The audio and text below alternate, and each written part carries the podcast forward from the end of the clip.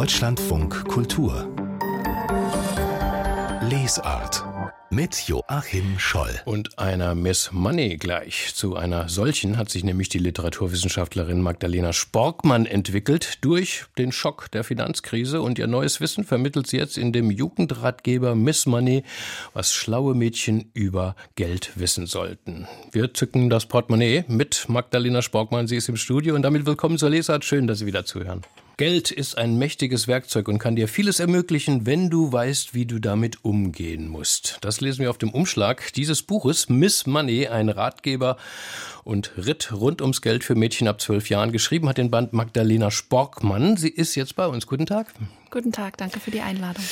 Sie kommen nicht aus der Finanzwirtschaft, Frau Sporkmann, sind keine Investmentbankerin oder so, sondern Germanistin. Die Finanzkrise 2008 soll Sie zur Expertin gemacht haben. Wie ging das zu? Jein, also ähm, die Finanzkrise 2008 hat auf jeden Fall den Ausschlag gegeben, dass ich angefangen habe, mich das für das Thema in, zu interessieren, aber eher auf einer ähm, Makroebene. Ähm, um die persönlichen Finanzen ging es mir dann so seit Mitte meiner Zwanziger ähm, durch eine ja, persönliche Situation äh, habe ich erfahren, äh, wie wichtig es ist, sich mit Geld auszukennen. Mhm. Um jetzt gleich möglichen Diskriminierungsfragen zu begegnen, warum ein Ratgeber für schlaue Mädchen, wie es im Untertitel heißt, und nicht auch für schlaue Jungs? Man könnte ja böse folgern, die haben es nicht nötig, Mädchen schon, weil sie dover sind im Umgang mit Geld. Auf gar keinen Fall sind Mädchen döver im Umgang mit Geld. Äh, ganz im Gegenteil. Also es hat sich herausgestellt, dass Frauen sogar langfristig die erfolgreicheren Investorinnen sind. Es ist aber so, dass Finanzen immer noch als Männerdomäne wahrgenommen werden und viele Frauen sich einfach nicht zutrauen, mit Geld umzugehen, ähm, ihr eigenes Geld zu verdienen, zu verhandeln und finanziell unabhängig zu mhm. werden. Deswegen spreche ich mit meinem Buch genau Mädchen an, um sie zu ermutigen, sich mit Geld zu beschäftigen. Ich meine, in den letzten Jahren ist ja doch Bewegung auch in, in dieses Thema gekommen. Frauen und Finanzen, also Missstände wie das Gender Payback werden angeprangert oder, oder auch, dass nach wie vor Frauen alleinstehend und, und oder mit Kindern große finanzielle Nachteile äh, haben. Viel getan hat sich aber bisher anscheinend noch nicht. Warum tut sich eigentlich so wenig in, in diesem Bereich? Ja, ich beobachte das auch und das macht mich wirklich äh, traurig und wütend. Ich denke, es ist ganz einfach so, äh, wir müssen uns äh, vor Augen führen, Frauen dürfen ja erst seit 1958 ihr eigenes Geld verdienen und verwalten, ähm, ohne die Erlaubnis ihres Ehemannes einholen zu müssen. Und ich denke, diese Jahrhunderte finanzieller Abhängigkeit, die dem vorausgegangen sind, die lassen sich nicht äh, von heute auf morgen spurlos auslöschen. Äh, da braucht es einfach noch Zeit und es braucht eben genau den Willen dazu, Frauen zu ermutigen und äh, dazu zu bringen, finanziell unabhängig zu werden. Ohne Muss nix los, du und dein Geld, sparen alleine reicht nicht, gib weniger Geld aus oder Next Level finanzielle Sicherheit, wie du immer mehr als genug Geld hast, das sind ähm, Kapitel, das sind Titel ihrer Kapitel in des Buches Miss Money. Das hört sich aber auch vielleicht ein bisschen überfordernd an. Gerade in einer Welt ähm, wie der unseren, die so aus den Fugen mm, geraten ist, ist das gut für junge Mädchen oder junge Menschen, sich auch noch ja, den finanziellen Stress zu geben? Absolut. Also Kinder und Jugendliche lernen ja sehr, sehr viele Kompetenzen und Fähigkeiten spielerisch.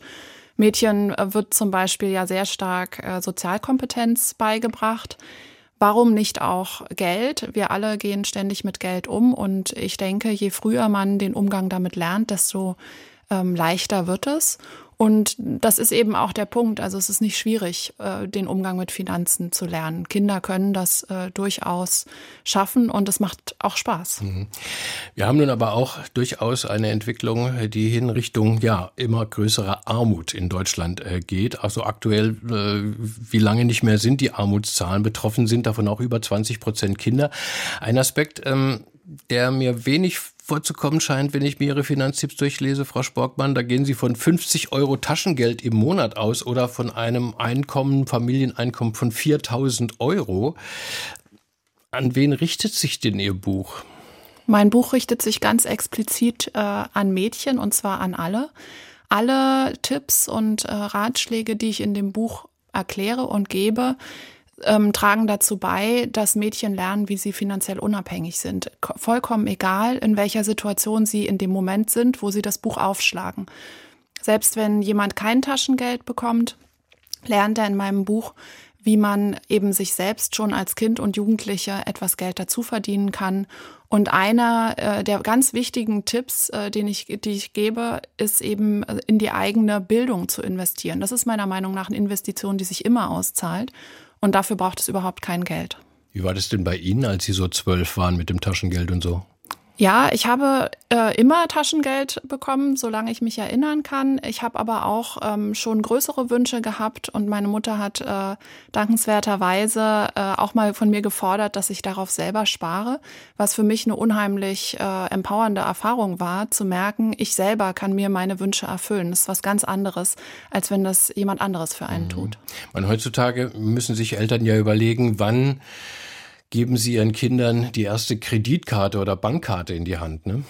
Das ist richtig. Und ich denke, die Antwort darauf ist sehr individuell. Wichtig finde ich, dass in Familien einfach über Geld gesprochen wird damit fängt es an. Wie lernt man denn jetzt aber zum Beispiel wirklich genau diesen Umgang? Man hört ja auch immer dann zum Beispiel, dass die, die Zahl der verschuldeten Jugendlichen äh, stark gestiegen ist, eben gerade durch das digitale Bezahlen und nicht mehr mit die 20 Euro äh, in der Bar in der Hand zu halten. Ähm, was würden Sie denn da auch Eltern raten?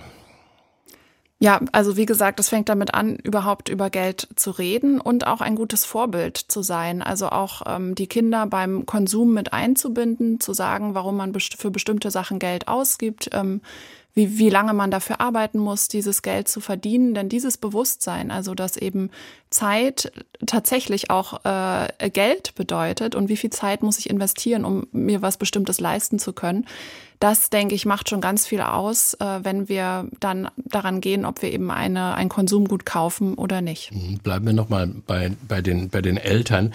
Sie ermutigen ja Ihre Leserinnen dazu, auch mit ihren Eltern direkt über Geld ähm, zu verhandeln. Ja? Also wenn sie zum Beispiel im, im Haushalt mithelfen, da steht dann den Hund baden und bürsten die Geschirrspülmaschine ausräumen. Und wir hatten zu Hause keine, aber meine Mutter, die hätte mich glaube ich, schon was sowas von sowas in den Senkel gestellt, wenn ich gesagt hätte, was kriege ich denn fürs Geschirr abtrocknen?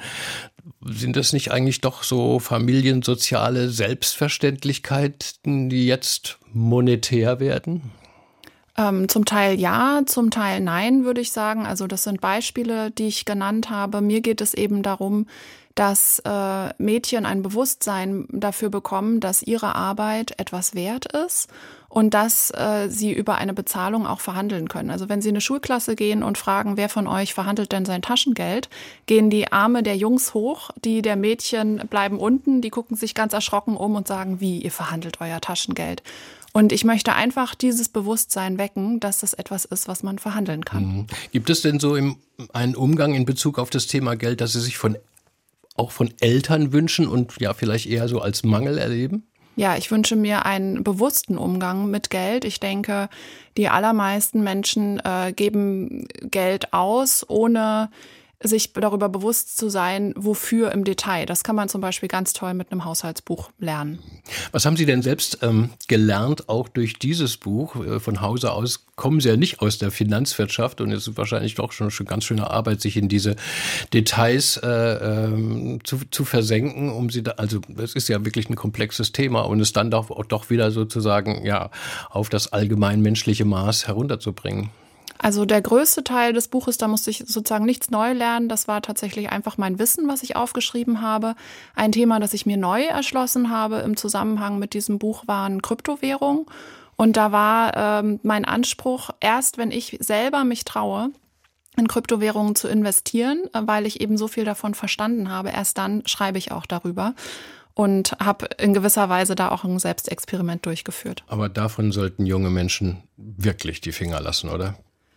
Ich glaube, das kann man nicht pauschalisieren. Ähm, Bildung ist das Allerwichtigste und das sage ich auch mehrmals im Buch. Ähm, investiere nie Geld, wenn du nicht genau verstanden hast, worein.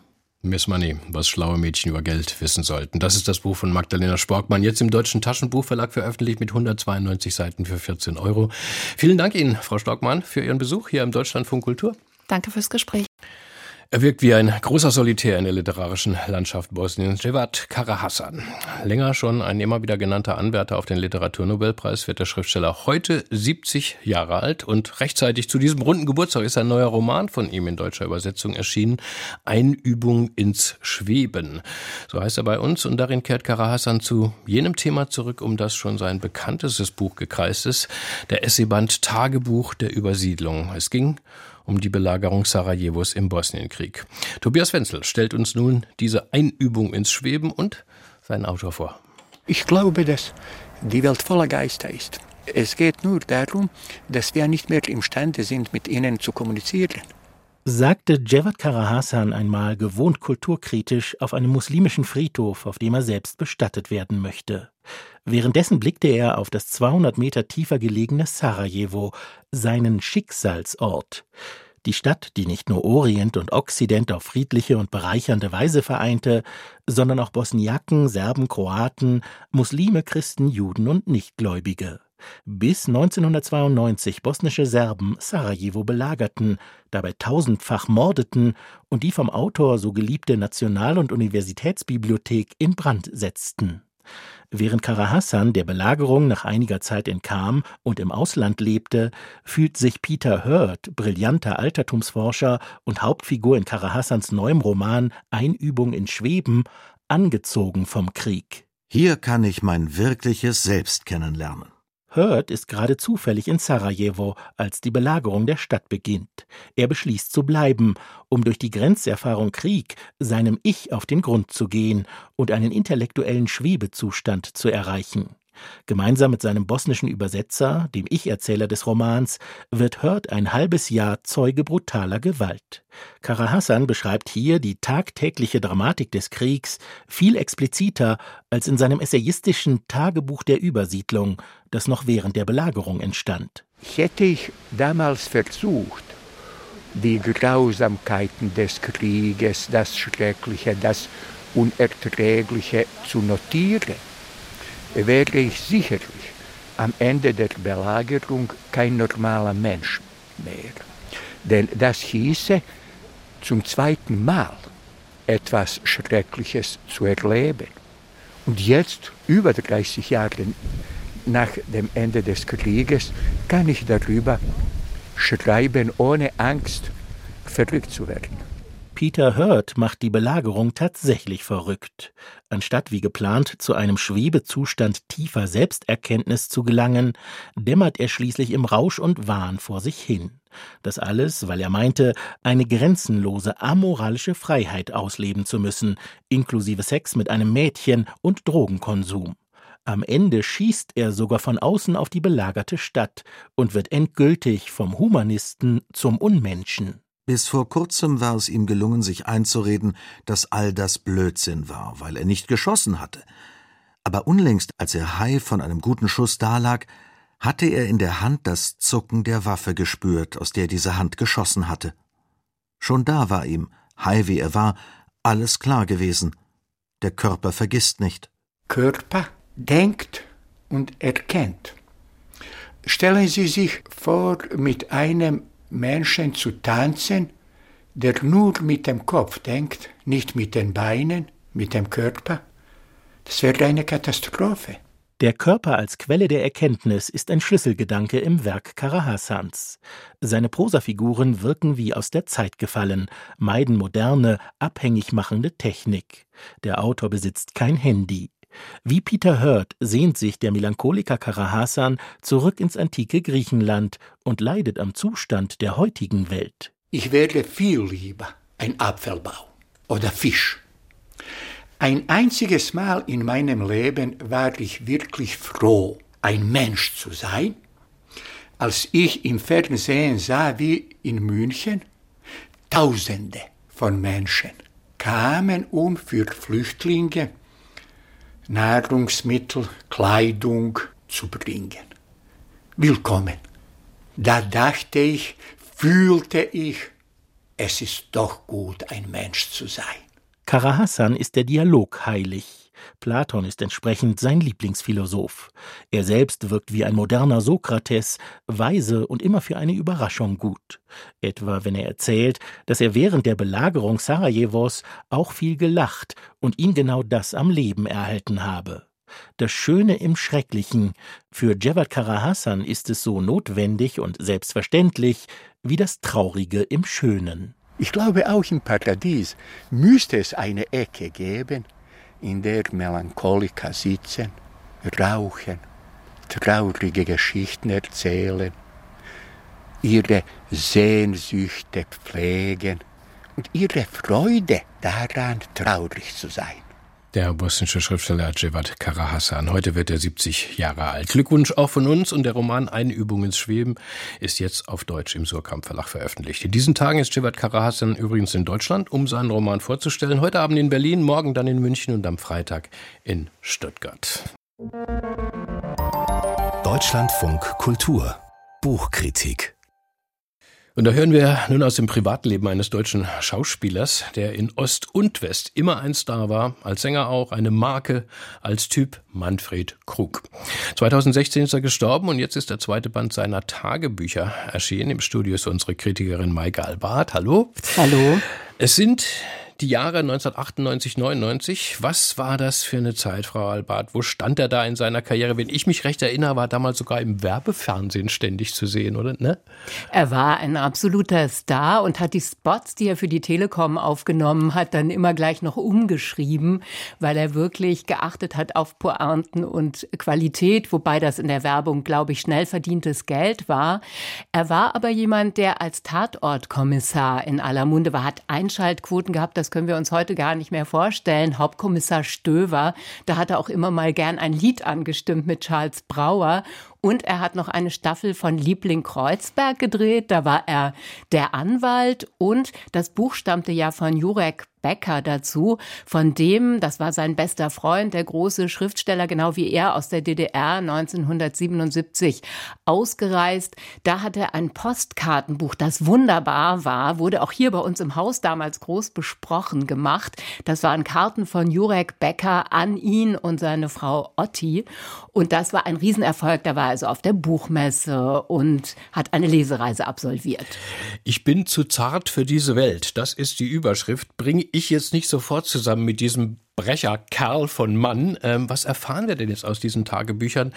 Also den sensiblen Manne privat was trägt er denn da so ein? Ja, so ein bisschen kommt das zum Ausdruck. Er war relativ angeschlagen, weil er, das war ja Gegenstand des ersten Tagebuchs, das vor einem Jahr erschienen ist, einen Schlaganfall erlitten hatte. Und er kämpfte auch zum Beispiel mit Textschwäche, hat sich dann immer in Großbuchstaben seine Einsätze notiert und die überall in die Kulisse gehängt. Also da hatte er auch Strategien.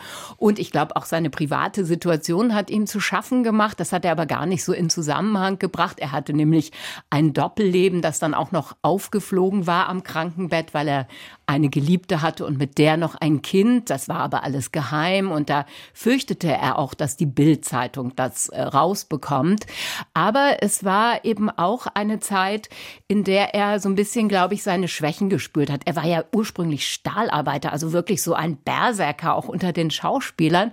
Und was mir sehr gut gefallen hat, das ist ja immer der Reiz an Tagebüchern, dass zum Ausdruck kommt, dass es auf der einen Seite dieses ganz Private gibt, aber dann auch eine ganz politische Haltung und er ist wirklich unbeirrbar und sehr empfindlich, was jede Art von Opportunismus mhm. angeht. Und da merkt man, er kam aus der DDR, war wegen der Biermann-Ausbürgerung dann dort weggegangen oder musste auch gehen, hat keine Auftritte mehr bekommen. Und das spürt man in diesem ganzen Tagebuch. Also dieses Bärbeißige da, hat er immer besessen. Da wollte ich Sie gerade fragen, Michael Albart, weil er doch immer auch ein sehr politischer Mensch war. Ähm, wie, wie, wie ist das zu lesen? Also sind das so Gedanken zur Zeit? Zeit, zur allgemeinen politischen Lage, zu Ereignissen? Das kommt auch alles vor. Also auf der einen Seite das ganz intime, private und auf der anderen Seite lässt er sich auch aus über Putin und Jelzin, der Alkoholiker ist und dann dieses Jüngelchen Putin auf einmal einsetzt. Also da hat er auch ein Gespür. Er hat ein Gespür für Brüche. Er kommentiert die Situation in der Bundesrepublik, dass Schröder gewählt wird, Kohl wird abgewählt, Scharping besucht ihn einmal zu Hause. Also man hat eigentlich die ganze Zeit diese gelebte Zeitgeschichte. Das fand ich sehr amüsant und vergnüglich. Wie schreibt er denn so, der Mann? In welchem Ton, in welchem Stil? Wie ist der hat ein absolutes Gefühl für Timing und für Pointen. Zum Beispiel wird Nina Hagen einmal charakterisiert als eine der am produktivsten Verwirrten, die er je kennengelernt habe, weil er sie auf dem Flughafen tritt und sie ihm innerhalb von einer Minute die Welt erklärt. Oder Armin Müller-Stahl, der auch noch Minchen genannt wird. Also dieser Minchen. etwas feminisierte Ausdruck, der sei ein guter Junge, aber gehe einem Ungeheuer auf den Sack. Also er ist vollkommen unverblümt und das finde ich dann eben auch doch sehr eindrucksvoll, weil er das so zusammenbringt. Die Weltlage und das, was bei ihm zu Hause passiert und immer wieder sehr, sehr pointierte Dialoge. Dankeschön, Maike Albert über Ich bin zu zart für diese Welt. Die Tagebücher der Jahre 1998, 99, jetzt im Kanon Verlag erschienen. 303 Seiten kosten 24 Euro. Mehr dazu auch die Besprechung von Maike Albert, wie immer online unter www.deutschlandfunkkultur.de.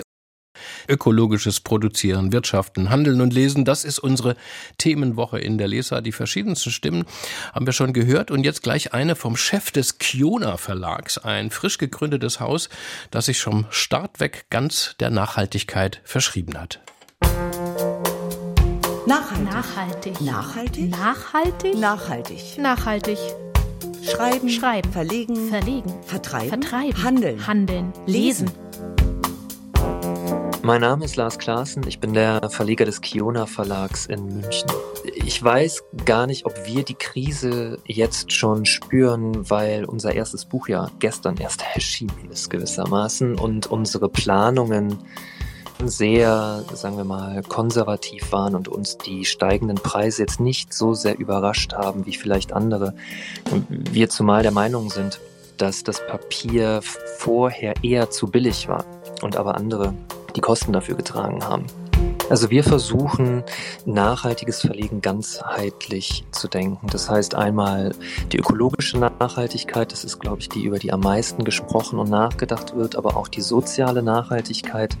Also wie werden AutorInnen vergütet zum Beispiel? Wie geht man mit ähm, ÜbersetzerInnen um, die ja auch Urheber und insofern maßgeblich beteiligt sind an den Büchern? Und ähm, so entsteht eigentlich ein sehr, sagen wir mal, Menschen freundliches Miteinander. Ähm, bisher sieht alles sehr gut aus. Wir sind, wie gesagt, äh, sehr genaue und konservative äh, Rechner, aber den Beweis, dass das funktioniert, treten wir jetzt quasi erstmal an und darauf freuen wir uns. Es gibt äh, mannigfaltige ähm, Möglichkeiten, sich nachhaltig aufzustellen. Das fängt bei so Kleinigkeiten an wie das Telefon, über das ich jetzt zugeschaltet bin, refurbished, also gebraucht ist. Wir werden über Ökostrom versorgt. Wir haben einen grünen Host für unsere Website und so weiter. Also das sind die kleinen Sachen gewissermaßen und auch in den Gesprächen über Preise, sagen wir mal, darum, eine nachhaltige Art des Kollaborierens zu finden, die nicht auf den günstigsten Preis und die schnellst zu erbringende Leistung zielt, sondern eher darauf, dass man wirklich eine langfristige Lösung, eine wertschätzende Lösung findet auf Augenhöhe, die am Ende, wie wir meinen, eine belastbare Beziehung ermöglicht. Man denkt oft, Nachhaltigkeit muss zwangsläufig teurer sein. Das stimmt so nicht. Der Verleger Lars Klassen vom Münchner Kuna Verlag in unserem thematischen Schwerpunkt der Nachhaltigkeit hier in der Leser. Nachhaltig Bücher machen, produzieren sie, vertreiben und verkaufen. Darüber unterhalten wir uns diese Woche intensiv hier in der Lesart. Und jetzt wollen wir auf gebrauchte Bücher schauen. Da denkt man erstmal ins Antiquariat oder einen Flohmarkt oder einen Krabbeltisch. Aber es gibt sie auch längst professionell auf Online-An- und Verkaufsplattformen wie etwa Momox. Ein Recommerce-Unternehmen, das seit seiner Gründung 2004 mehr als 315 Millionen Bücher und Medienartikel an und weiterverkauft hat. Und wir sind jetzt mit dem CEO, dem Chef von Momox verbunden, Heiner Kroke. Guten Tag. Jetzt haben wir gerade noch uns unterhalten, während die Musik lief und jetzt ist leider unsere Leitung äh, zusammengebrochen. Wir verschnaufen nochmal kurz. Sie gut. Ah, jetzt hören Sie mich. Ja. Ah, wunderbar. Heiner Grucke, guten Tag. Die Digitalisierung Tag. hat uns jetzt gerade im Griff, aber ohne Digitalisierung läuft bei Ihnen gar nichts. Dass ähm, Ihre Geschäftsidee mittlerweile und ganz aktuell so auf dem Gedanken der Nachhaltigkeit aufbaut, das hat damals vor bald 20 Jahren bei der Gründung wohl kaum eine Rolle gespielt, oder? Ja, das ist in der Tat richtig. Ja, also heute spricht man natürlich sehr viel äh, über Nachhaltigkeit. Äh, bei der Gründung stand wahrscheinlich in der Tat einfach äh, Profit im, im Vordergrund. Mhm. Ja, Handel von gebrauchten Artikeln äh, und äh, Erzielung von äh, äh, Gewinn dadurch. Ähm, heute allerdings sieht das ganz anders aus. Ja, also wenn Mhm. wir heute auch vor allem unsere Kunden fragen, was äh, begeistert sie an dem Geschäftsmodell von Recommerce, begeistert sie an Momox, dann sagen über 80 Prozent die Nachhaltigkeit. Mhm. Haben Sie sich dann schon ein bisschen so unternehmensphilosophisch darauf eingestellt jetzt? Ehrlich gesagt nicht nur ein bisschen, sondern relativ stark. Ja, also wenn man ähm, äh, durch unsere Prozesse geht, ja, dann hat man früher einfach gesagt, die müssen sehr effizient sein und wir müssen natürlich auch Kundenbedürfnissen entgegenkommen. Heute gibt es äh, pro Jahr über 20 Projekte, die wir machen, um jeden Tag ein bisschen nachhaltiger zu werden. Was sicherlich ab dem Start äh, immer schon im Vordergrund stand, war einfach gebrauchten Dingen ein neues Leben zu schenken. Ja, Sie haben es eingangs gesagt, über 315 Millionen Artikel haben wir ein neues Leben geschenkt. Ähm, und wenn man sich dann heute über Studien anschaut, äh, was hat das denn für einen Impact, was hat das für einen Einfluss auf Nachhaltigkeit, dann sieht man, es hat einen erheblichen Einfluss. Jedes gebrauchte äh, Buch, was äh, einen weiteren Leser findet, spart einfach fast 1,3 Kilogramm CO2 ein. Also 63 Prozent von dem, was ein neues Buch an CO2-Abdruck verursachen würde. Wie sieht es denn aber bei Ihnen ähm, mit der Lagerung aus? Also Lagerhallen für die angekauften Bücher zu unterhalten und dann jedes einzelne Buch direkt zur Kundin, zum Kunden nach Hause zu schicken, wenn es bestellt wird. Das verursacht ja dann auch wieder Emissionen. Wie, wie, wie, wie gehen Sie damit um? Lagerung, Verpackung, Transport. Ja, also äh, das unterscheidet uns sicherlich gar nicht äh, vom, vom Neubuchhandel. Ja, also auch im Neubuchhandel haben Sie bei den Verlagen oder bei den Großhändlern natürlich äh, riesige Lagerhallen. Aufgrund, un- auf- aufgrund unserer großen Mengen haben wir erhebliche Lagerhaltung, über 100.000 Quadratmeter, ja, wo wir äh, über 15 Millionen Bücher lagern und dann halt eben, genau wie Sie sagen, ja, an unsere Kundinnen und Kunden senden. Und ich glaube, es gibt häufig so diese Perzeption, äh, es ist doch viel nachhaltiger ähm, im Laden äh, einen Artikel zu kaufen. Ja, und wenn das dann über online äh, passiert, ist das weniger nachhaltig. Ähm, äh, es gibt da sehr schöne Studien zu, ja, äh, unter anderem eine vom äh, Umweltbundesamt, ja, also jemanden, dem man wahrscheinlich nicht unterstellen würde, äh, dass sie eher pro Onlinehandel sind. Aber genau diese Studie sagt, es kommt sehr drauf an. Ja, also wenn Sie äh, zu Fuß äh, in äh, den Buchhandel Ihres Vertrauens äh, gehen und der ist gleich äh, um die Ecke äh, und Sie nutzen nicht zwischendurch nochmal das Auto, äh, dann ist es in der Tat nachhaltiger, als äh, wenn Sie sich das nach Hause schicken lassen. Äh, wenn Sie allerdings äh, erst die ersten zehn Kilometer in die Stadt fahren und dann auch wieder die zehn Kilometer nach Hause und äh, das auch noch vielleicht mit einem ähm, Verbrenner, ja, dann ist es in der Tat Mhm. nicht mehr so. Was Was, was wir schon, Mhm. bitte. Ja, nee, nee, nee, äh, ich, ich hänge noch so ein bisschen an den 1,3 Kilogramm. Äh, Ich versuche Mhm. gerade auszurechnen, 315 Millionen, da haben Sie ja also wirklich Millionen Tonnen Emissionen gespart, also Chapeau, Mhm. toll. Ähm, was ist denn aber, Herr Kroke, zum Beispiel mit all den Büchern, die Sie jetzt ankaufen, die dann aber vielleicht einfach liegen bleiben? Ich meine, ein Sebastian Fitzek-Roman oder so, der ist wahrscheinlich innerhalb von einem halben Tag wieder weg. Aber Mhm. es gibt ja wahrscheinlich ganz viele, viele Bücher, ähm, ja, die dann bei Ihnen dann doch auf Halde liegen, oder? Äh, Das ist glücklicherweise nicht so. Äh. Also wir verkaufen in der Tat fast alle Bücher, die wir ankaufen, äh, dann auch äh, wieder nach einer, einiger Zeit. Ja, das passiert nicht immer sofort, sondern das kann, äh, wie Sie sagen, bei einem Bestseller, äh, äh, der ist innerhalb von wenigen Stunden sogar weiterverkauft. Aber es gibt auch in der Tat Artikel, die wir vielleicht ein Jahr oder auch zwei Jahre lagern, bis wir sie dann weiterverkaufen. Unsere Intelligenz da sitzt eher im Einkauf. Ja, also dann, wenn wir ähm, Ach, Sie äh, sagen dann manchmal, und Kunden wollen wir gar nicht, ja? wollen wir gar nicht, ja, äh, und äh, das sind dann halt eben die Artikel, die an aber auch erst gar nicht den Weg zu uns finden. Ähm, und äh, deshalb ist unser Weiterverkauf, der ist fast zu 100 Prozent gegeben. Da werfen wir also sozusagen nichts weg. Ja, aber in der Tat sagen wir wiederum unseren Kunden, von denen wir ankaufen, ab und zu, das ist ein Artikel, der ähm, ist dann leider nicht mehr zur Wiederverwendung mhm. ähm, äh, geeignet. Gebrauchte Bücher, ökologisch schön genutzt. In unserer Themenwoche zur Nachhaltigkeit war das Heiner Kroke von der An- und Verkaufsplattform Momox. Herzlichen Dank Ihnen für dieses Gespräch im Deutschlandfunk Kultur. Alles Gute. Ich bedanke mich bei Ihnen. Tschüss.